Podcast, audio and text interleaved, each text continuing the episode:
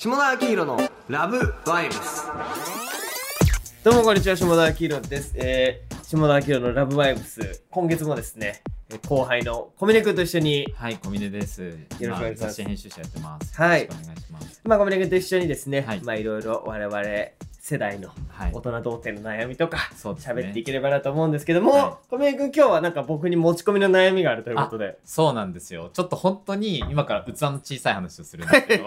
大丈夫器の小さいやつの悩みを器の小さいやつが答える形式になるけど。いや、全然全然もうそれで、あそんな器は小さくないと思うんですけど、あのーちょっと今度の、はい今週か来週ぐらいの週末に、ちょっと大学時代に仲良かったみんなで集まる、はい飲み会みたいなのがあって、はい。そこでちょっと元カノが、はいはい。来るんですよ。はい。で、僕別れて以来2年ぶりに会うんですよ。僕。おー。はで、その時に、い。はい。まあなんかどういうふうにはい。再会するのがはい。かっこいいのか みたいな、はかっこいいのかっていうかはいはいはいまはい。あちょっとこうあの場の空気を壊さずちょっとはいはい俺今幸せみたいな感じを,、はいはをこうこう周りになんかも惨めな感じは嫌なんですはいはいはい。ちなみに元カノは今新しい男とかいるんですか？あもうちょっと結婚ご結婚されてうわうわうわうわうそうわですねその状況ね。その状況ですねはいはいはいはい。だからまああ、あの大人としては祝福しないとダサいんですよわかります。まあでも別に祝福したい気持ちがないわけではないんですけど、ただ、はいはいはいはい。こう、枯れていったというか、まあ、あの、はいはい。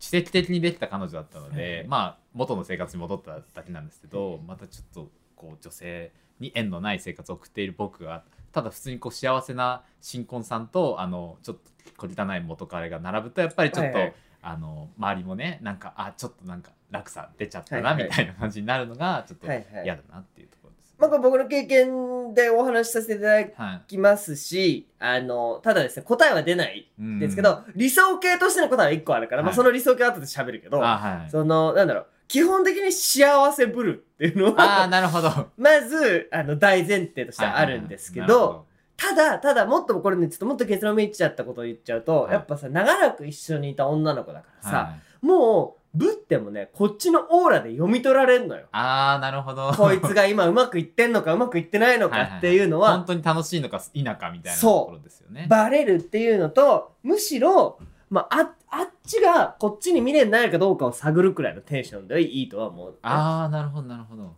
あの、なんかね、一回ね、俺その、すごい長く付き合った子がさ、はいあの、会社というかそのコミュニティが一緒だったから、はい結構何度も会ったわけよ。はいはいその別れた後に。はいで、なんか俺が結婚式、友達の結婚式の司会した時に、はいまあ同じサークルだったからさ、はいはいはいはい。その子も来るみたいなまあ来ますよね。感じになって、はいでなんかその時に初めて、まあ俺は知ってたけど、はい私結婚するんだって報告されたの。はいはいなんかね、その時がちょっと若干イラついて、はい。先に結婚できることになっちゃったみたいなことを言われて、はい俺はその時に別に結婚のスピードが人生の価値だと全く思ってないから、あおーんみたいな 感じの態度を素で取ったの。はいはい。そしたらそれはちょっとショックっぽい。反応を示したわけよねだから本当に作らない方がいいと思うし、うん逆にもまた違う元カノの話なんだけど、はいはい。その、なんかいきなり二人で会いたいっはいて、別れてから1年くらいしてからはいはいはい。言われたから、は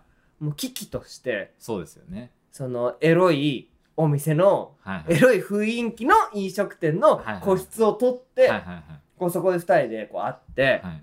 でじゃあしもちゃんみたいな乾杯しようよみたいな感じでこう乾杯して、はい。何が起きるのか何が起きるのかなと確か思って。にドキドキですよね。私ちょっと報告があってみたいな、はい結婚することになったの。みたいに言われた時は、ーはい。結構ショックで。まあまあそうですよね。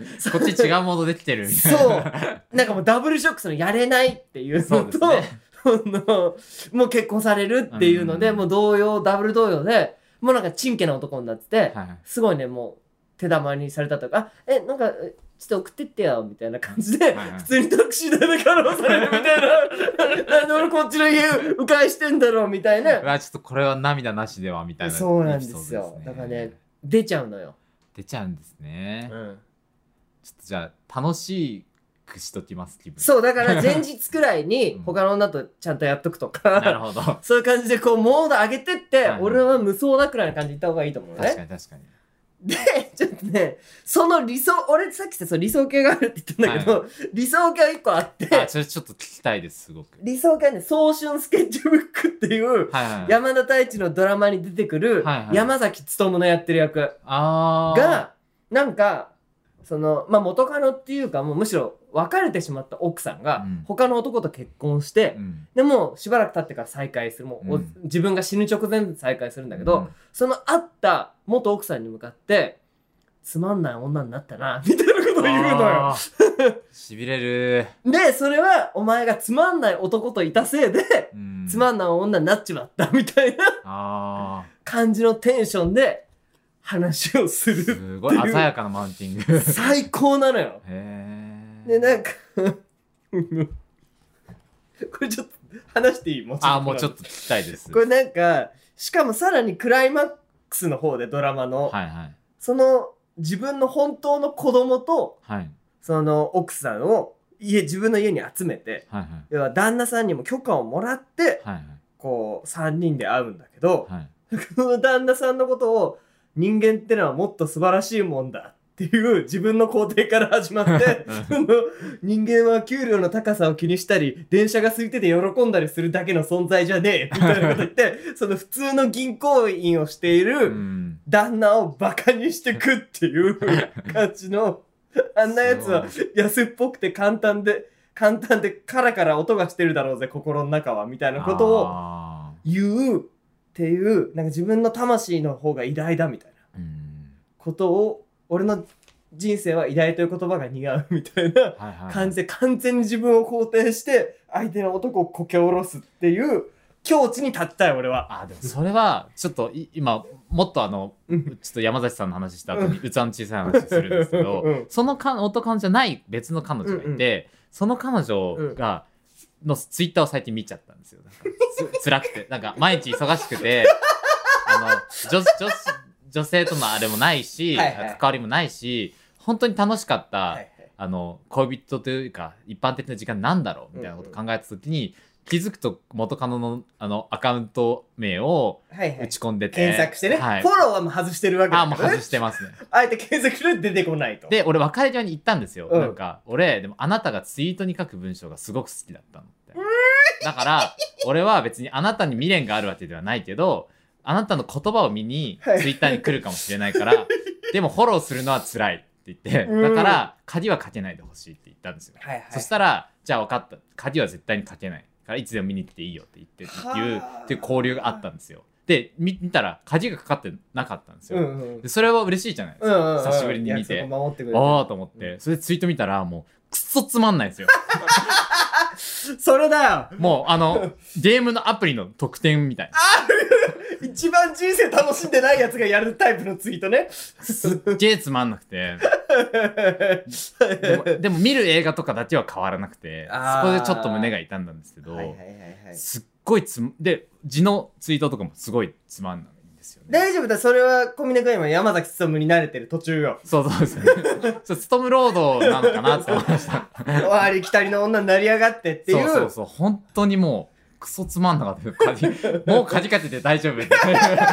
こう、しようかと思ったぐらい。すごいなんか季節のこととかに敏感だったんですよ。ツイートがもう季節とかのこととはいはいはか、こうなんか、絶対に、その子が言ってたのは映画の感想を絶対にみんなが言わない方向から書くみたいな、はいでこう、すっごいモブキャラクターの視点から感想を書いたりとかはいはいうん、すっごい面白かったのに、今もうゲームの特典しかないんですよ。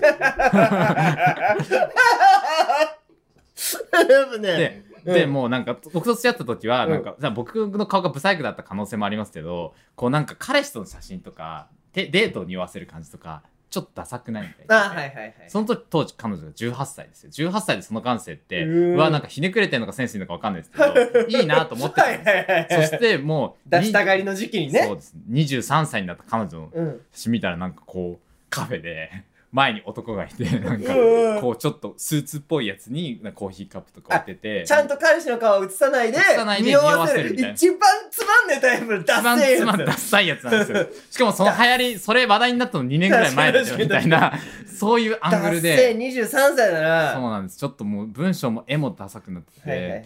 ちょっとそれは、ちょっといろいろ悲しくなりましたね。それコミュニ君がやっぱ進化してるっていうことだと思いますし。ストムロードにね。ストームロードを歩き始めですし。うん。いやいやそれは素晴らしいことですよ。いやでも超良かったです。トムさんの話聞けて。